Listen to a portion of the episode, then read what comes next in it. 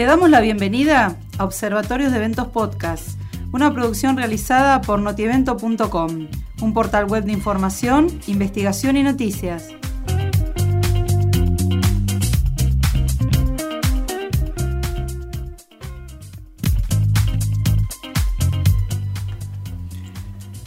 Hola, hoy vamos a conversar de Sofi.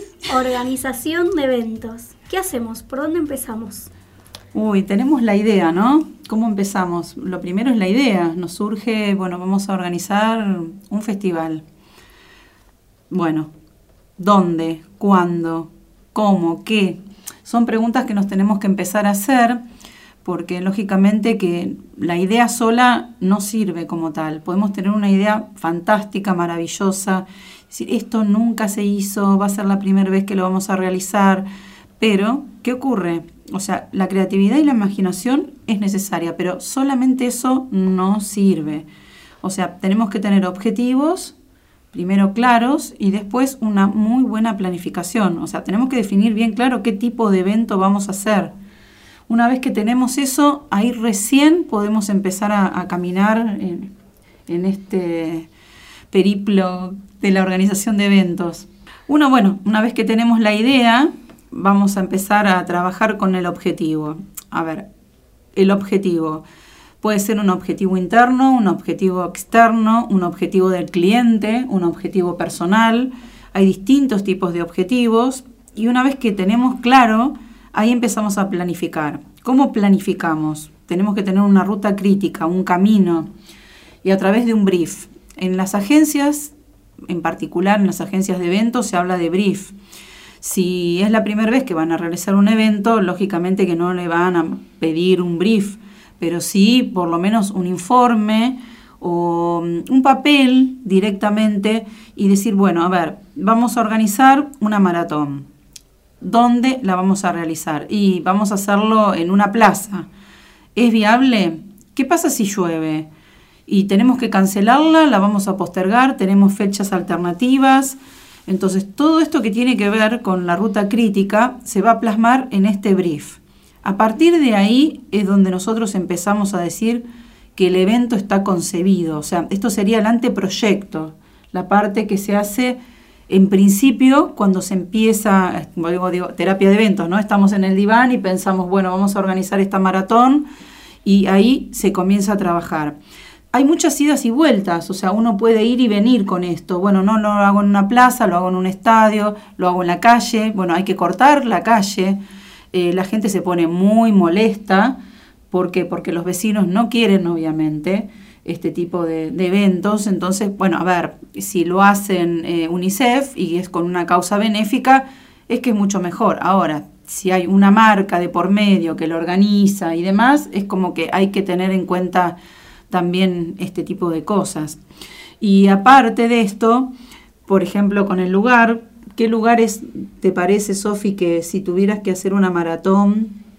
Una eh, maratón, y no sé, al aire libre, siempre. Me gusta el Parque de Lomas.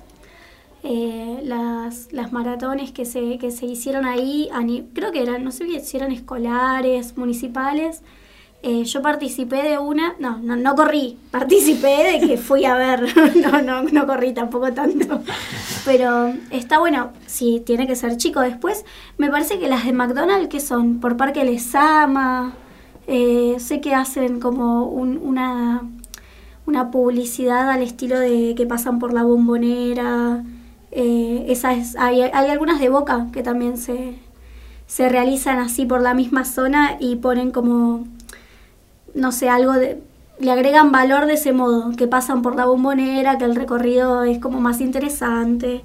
Eh, a mí me gustan los parques para las maratones, eso tanto de las calles y cortar la calle, ir derecho por una avenida, no, no me gusta tanto. Y si tuvieras que organizar un recital, Marcos, porque sé que es tu fuerte y lo que te gusta.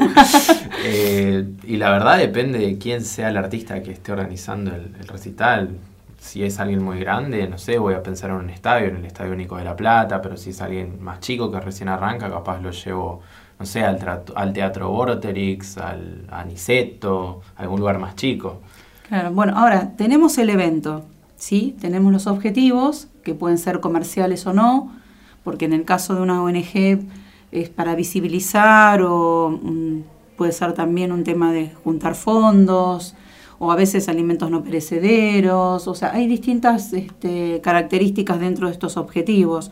Bueno, tenemos el evento, empezamos a armar esta ruta crítica, elegimos el lugar y la fecha, qué importante, ¿no? Que es la fecha, porque uno a veces dice, no, coincide con un evento similar.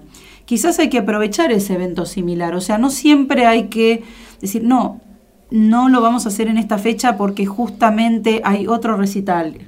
A veces es importante porque se aprovecha la misma fecha, o sea, cuando dice coinciden. Como un evento satelital. Claro, sí. Sí, se, eh, en el Lola Palusa pasa esto, que está el festival, que es como el fuerte, y después tienen como eventos más chicos, recitales más chicos que los hacen en, en teatros, que son los side shows. Y siempre se hace, todos los años se hace. Bueno, otro tema que tenemos que tener en cuenta en esta ruta crítica son los recursos humanos, ¿no? Que mm, hablamos a veces de voluntariado, ahora se está utilizando muchísimo y bueno, yo tengo mis reservas, según mi opinión, este, muchas empresas utilizan a los voluntarios para en lugar de contratar gente y eso les abarata muchísimo los costos y la gente quiere ir porque dice, bueno, soy voluntario porque de paso voy al recital a escuchar a mi artista favorito.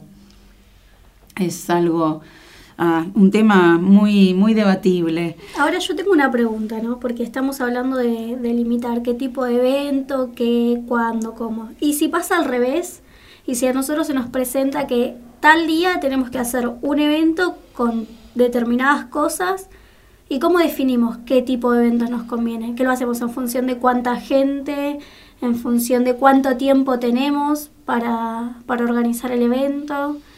obviamente el presupuesto siempre va a ser fundamental, pero quizás eh, alguna vez se puede pasar esto, de que tenés que hacer un evento de acá a un mes, entonces tenés que definir qué hago, un desayuno de trabajo, un after, un, no sé, una cena, ¿Cómo hacemos ahí? Bueno, depende el cliente.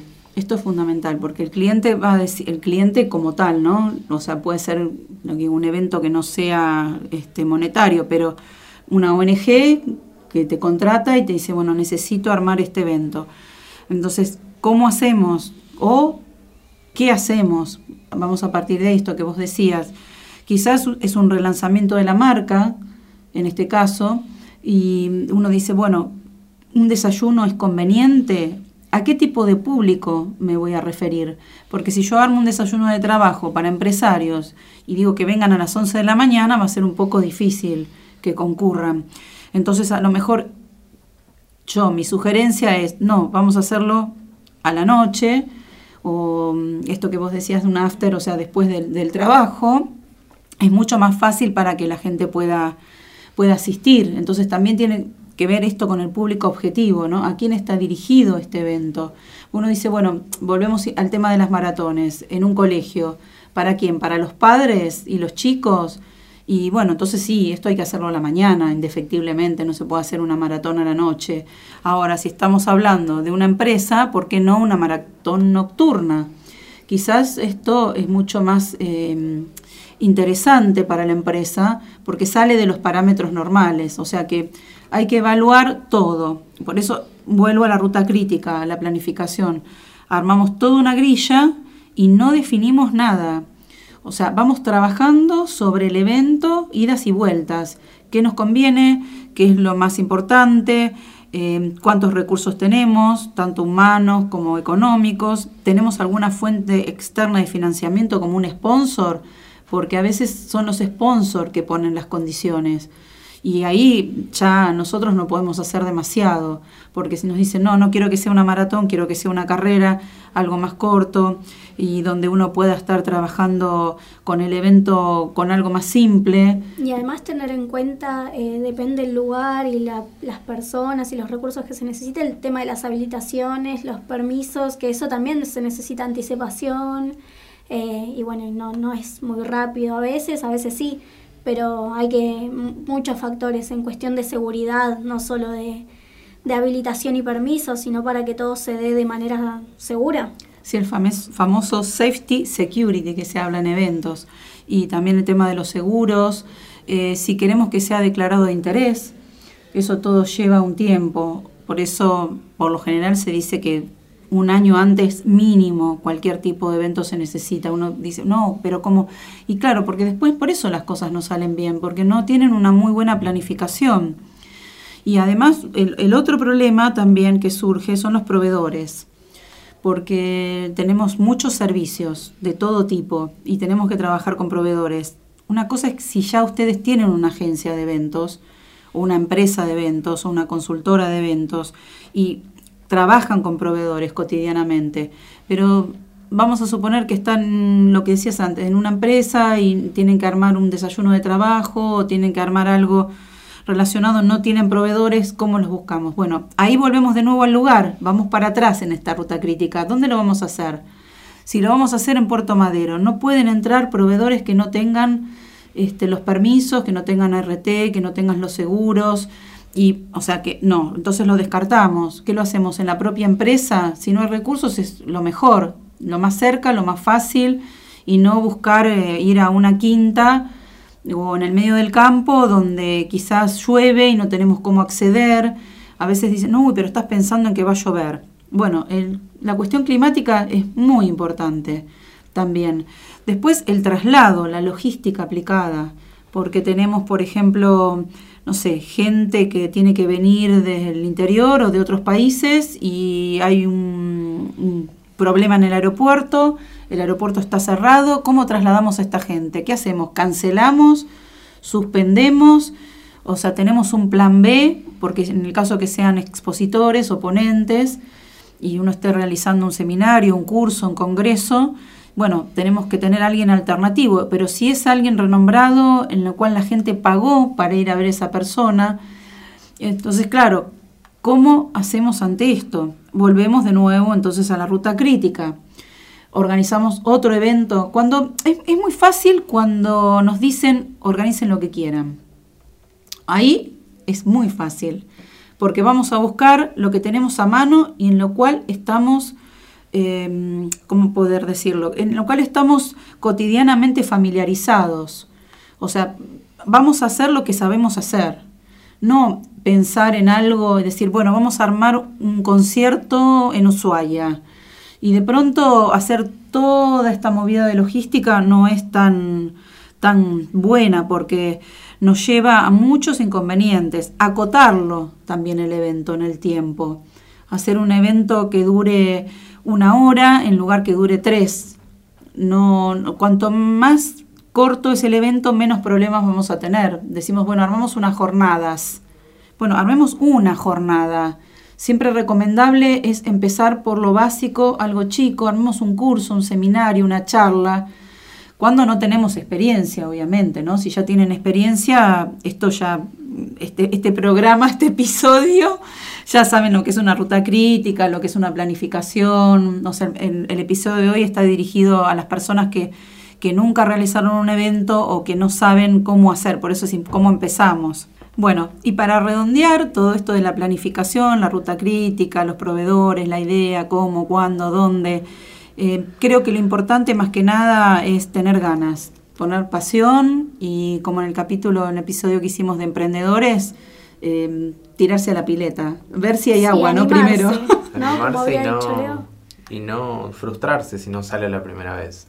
Siempre vamos a tener otras oportunidades para seguir mejorándolo. No, no, no existe el evento perfecto, es un axioma que tengo, no hay manera ni forma ni nadie en el mundo que pueda aseverar que un evento va a salir 100% perfecto. Bueno, ¿nos vamos al coffee? Nos vamos al coffee.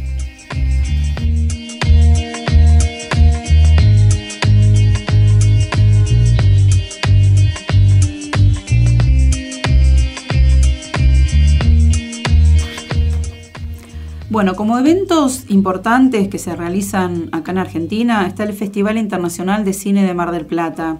Se realiza todos los años en el mes de noviembre. Algunas actividades son sin costo, se puede disfrutar de proyecciones, talleres, charlas. ¿Dónde pueden encontrar todo esto? mardelplatafilmfest.com Otro festival es el Internacional de Buenos Aires Jazz, que se hace también en el mes de noviembre. Hay dos modalidades de acceso. La primera es gratis con reserva online para los conciertos y actividades programadas, por ejemplo, en la Usina del Arte, el Espacio Cultural Carlos Gardel, el Museo del Cine. Podés reservar tu entrada en forma online en buenosaires.gov.ar festivales. Se puede reservar una entrada por persona por función. Yo en esto tengo mis reservas, Sofi, porque me parece que tienen que ser dos entradas, ¿no? Sí. Sí, sí, sí, totalmente. Con una entrada a veces no, te da como para ir sola. Claro, querés ir con un amigo, con algún familiar, eh, invitar a alguien del exterior que viene a este festival de jazz. Más que por lo general, bueno, nosotros somos de zona sur y suelen ser en capital y a veces el viaje se vuelve un poco tedioso para ir sola, ¿no? Y sí, bueno, se pueden reservar hasta dos horas antes del comienzo del espectáculo en el puesto de informes de cada sede, o sea, se pueden ahí lógicamente retirar y tienen validez hasta media hora antes del comienzo del espectáculo. Luego se liberan para el público en general si queda un remanente. Si tienen dudas o consultas, escriben a info de larga a jazz arroba gmail.com. La otra modalidad es con entrada libre directamente, que por lo general son actividades y conciertos que se programan en la Plaza de la Usina, en Anfiteatro del Parque Centenario, del Parque Lesama, en otras plazas, en las ferias barriales. Esto es directamente libre y gratuito, es por orden de llegada y está sujeto a capacidad de cada espacio. Y además está bueno decir, y creo que ya lo habremos dicho en otro momento, pero si les gustan los eventos, asistir y no, suelen eh, encontrar o no les suele aparecer eh, qué se viene o cuáles son los próximos eventos, entren siempre a Eventbrite o en la aplicación que hay, eventos de todo tipo, un montón con entrada libre y gratuita. Eh, a vos aplicás los filtros de lo que a vos te interesa, los días, la fecha, el horario y te aparece todo lo que, lo que hay y reservas tu entrada. Algunas, claro, depende de lo que se trate, son pagas, pero por lo general hay un montón de eventos re interesantes y con entrada libre y gratuita. Así que si les gusta, si tienen ganas de asistir y meterse un poco en el mundo de los eventos, la manera de meterse es yendo. Más allá de organizar, planificar, hay que ir. Y bueno, Eventbrite es una opción que está, está buena y es re completa. Ay, la amo, la amo. Aparte es internacional, sirve para cualquier, o sea, los que nos están escuchando del exterior, sirve para cualquier parte del mundo y es automático. Uno pone ahora qué hacer en este instante, por ejemplo. Entonces se encuentra en una ciudad determinada, ¿qué hacer en este instante? Ah, lógico, a lo mejor ya no hay entrada, la mayoría de las que son gratis eh, sale y enseguida, claro, uno se registra, la aplicación la baja en el celular, adoro, amo Eventbrite. Sí, sí, sí, sí, es muy buena. Bueno, muchas gracias por acompañarnos, por compartir las experiencias, Sofi y Marcos, como siempre. Gracias, gracias, disfruten.